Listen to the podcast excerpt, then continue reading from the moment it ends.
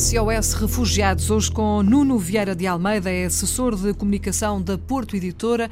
E porquê? Estará certamente a perguntar, porque temos um livro para conhecer, chama-se Uma Esperança Mais Forte do que o Mar, com um prefácio de Rui Marques e um livro de Melissa Fleming. Uh, Nuno, bem-vindo à Antena 1. Muito boa tarde. Uh, antes de mais, uh, na opinião de António Guterres, este é um livro admirável. Digo eu também, é um livro que nos pode ajudar a entender melhor este fenómeno dos refugiados. Ora, estamos perante um livro escrito por alguém que é uh, a Melissa Fleming. Ela é a diretora de comunicação e porta-voz do Alto Comissariado das Nações Unidas para os Refugiados e tem sido também uh, uma das vozes mais importantes e mais ativas no combate à indiferença, uh, chamando a atenção para esta grave crise humanitária que atinge, obviamente, milhões de seres humanos eh, em todo o mundo são deslocados devido à guerra dos seus países de origem. Uh, Nuno, queria que nos falasse um bocadinho deste livro e da importância que ele pode ter e tem seguramente para entendermos este fenómeno. Boa tarde, Filomena. Uh, essencialmente, o grande mérito, ou um dos grandes méritos deste livro, é retirar-nos a ideia, como escreve o Rui Marques no prefácio, de que os refugiados são uma massa amorfa, estatística e só têm essa expressão numérica. A Melissa Fleming uh, encontrou esta história, a história da Doa Alzamel, uma jovem adulta agora com, com 21 anos, síria, que tem uma história verdadeiramente impressionante. Para mim, uh, e como escreve Rui Marques, é o grande mérito do livro, porque de tanto que nós ouvimos falar, e vocês na Antena 1 sabem certamente, que esta questão de, dos refugiados, dos migrantes, passa um pouco por uma questão de estatística, não é? Uhum, nós hoje, são números, não é? Nós uhum. hoje sabemos que há, segundo o Acnur também, a 66 milhões de deslocados, número esse que engloba migrantes, refugiados e deslocados. Uhum. Deixa-me sublinhar esse número: 60, quase 66 milhões de pessoas em todo o mundo. É, é um número assustador. Exatamente. E, e, é o maior movimento migratório de que há memória desde a Segunda Guerra Mundial. E também sublinhar aqui que só, se só nos referirmos à Síria, este número desce para os 5 milhões e meio de refugiados uhum. 5 milhões e meio de refugiados. E continua a ser assustador. Exatamente. São pessoas que fugiram da Síria devido ao grave, cada vez mais extenso conflito que, que, por lá se vive. Tal como dizia eh, e como diz o Rui Marques neste livro, há alguns erros que nós cometemos habitualmente e um deles é olharmos para este fenómeno como como números apenas e não darmos nem uma voz, nem um rosto a estas pessoas. E a Melissa, neste livro, faz isso, ou seja, ultrapassa essa barreira e dá-nos a conhecer uma jovem que tem sonhos, tem esperança, que luta até, até às últimas consequências e que consegue uh, alguns dos seus objetivos, consegue pelo menos sobreviver. Vamos aproveitar, uh, Nuno, para contarmos um bocadinho desta história deste livro. Para já queria só deixar aqui uma pequena nota de da força e coragem desta jovem que se chama Doa Alzamel. O, o livro leva-nos até 2011, que é justamente o início, as primeiras uh, manifestações, as primeiras revoltas contra o regime de Bashar al-Assad.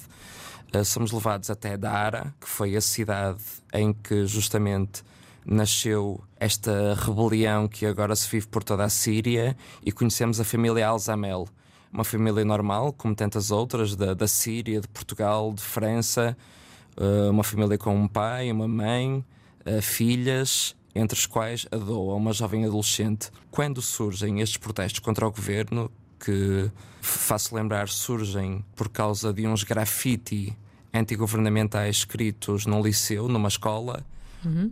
o, o governo de, de Bashar al-Assad faz questão de reprimir este instinto democrático, este instinto de manifestação com extrema força e rapidamente aquilo que se tinha tornado numa expressão de, de revolta, num grito de por reformas, por mais democracia, passa a ser efetivamente um, um, conflito civil, uma guerra civil.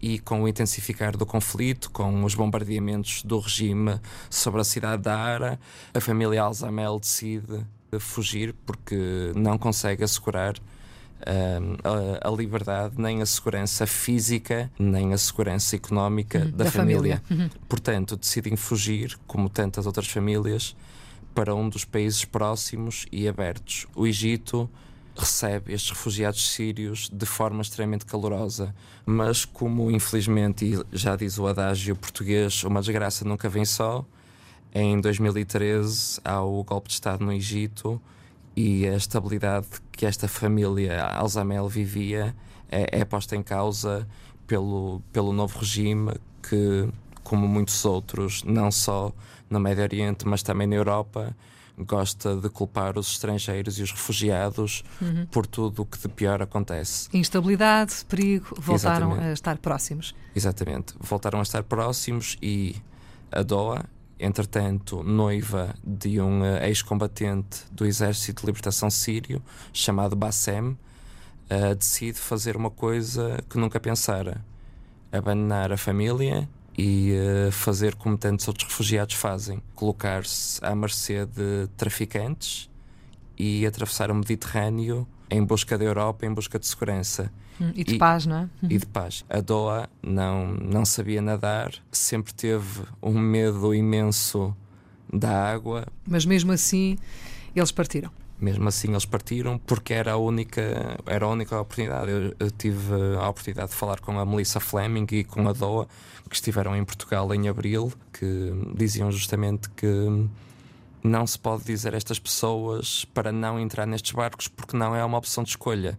Ninguém foge do seu país por, eh, por escolha, sem ser obrigado. Uhum. E... É, isso, é, é, importante dizer isso a muito boa gente ainda hoje em dia, porque ainda há quem pense que não é bem assim. Ninguém foge só porque apetece, ninguém foge só porque sim. Exatamente, e, e ninguém se coloca num barco de pesca minúsculo junto com 500 pessoas para atravessar uh, o mar Mediterrâneo. Nuno, vou pedir-lhe que, que acelere um bocadinho uhum. esta história para Sim. chegarmos ao fim, para percebermos de, de, facto como é que isto mais ou menos termina, porque o nosso tempo também okay. começa a esgotar-se. então, como tantas outras pessoas, a Doa e o Bassem entregaram todas as suas poupanças, na altura cerca de 4.500 euros uh, entregaram a traficantes humanos e prometeram-lhes atravessar o Mediterrâneo num barco com excelentes condições, como fazem através do Facebook. Só que essas excelentes condições não passam de uma traineira de pesca sem, uh, sem mantimentos, presos junto com 500 pessoas. Isto foi em setembro de 2014. Depois de vários dias no mar, e de terem mudado de barco duas vezes, ao quarto dia, Doa e Bassam, mais os 500 companheiros de viagem, são interpelados por um barco de traficantes que, que os obriga ou que os tentaria obrigar a mudar novamente de barco. E após quatro dias de viagem, todos os refugiados se recusaram porque estavam exaustos e zangues. E uh, a resposta destes traficantes foi abalroar o barco enquanto lhes atiravam com pedaços de madeira e, eh, e lhes diziam algo como: Os peixes vão comer os vossos ossos cães. Só para termos uhum. uma pequena ideia da, do terror vivido por aquelas pessoas. Uhum. Os traficantes efetivamente abalroaram o barco, o que causou logo um número enorme de, de mortos, de pessoas que, que não sabiam nadar, pessoas que confiavam em coletes salva-vidas completamente defeituosos. E uh, no fim de contas destas 500 pessoas ou mais de 500 pessoas porque até hoje não sabemos a extensão da tragédia sobreviveram apenas 11 a Doa foi uma delas. foi uma delas. Uhum. O noivo o noivo o noivo Bassam morreu à frente dos seus olhos depois de lhe pedir que não desistisse do sonho conjunto de chegarem à Suécia, onde a Doa vive hoje. E há aqui um pequeno pormenor desta força da natureza que a Doa é, que é a Doa sobreviveu quatro dias e quatro noites à deriva no Mediterrâneo, apenas com uma pequena boia de criança, com dois bebés ao colo. Para hum. além de se ter salvo a si mesma, salvou duas crianças da morte certa, com uma força e uma fé imensa que muitos de nós não, não conseguimos imaginar de onde terá vindo. Hum.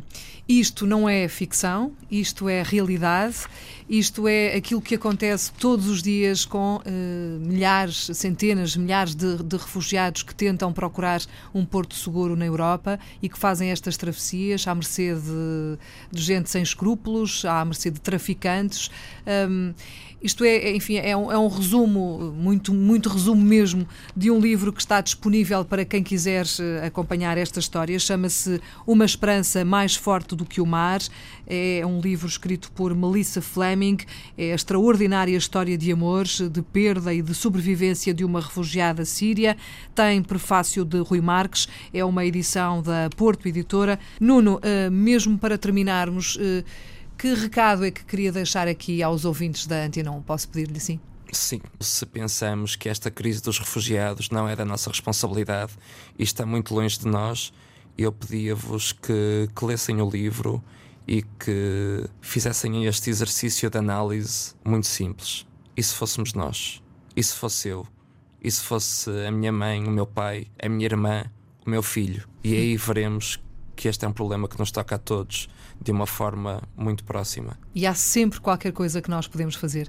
E como dizia a Sofia de Melbrainas, vemos, ouvimos e lemos, não podemos ignorar. Nunca. Muito obrigada por ter vindo à Antena 1. Fica aqui esta indicação de mais um livro para nos ajudar a entender melhor esta questão dos refugiados. Uma esperança mais forte do que o mar, de Melissa Fleming. Muito obrigada por ter vindo à Antena 1. Obrigado, Filomena.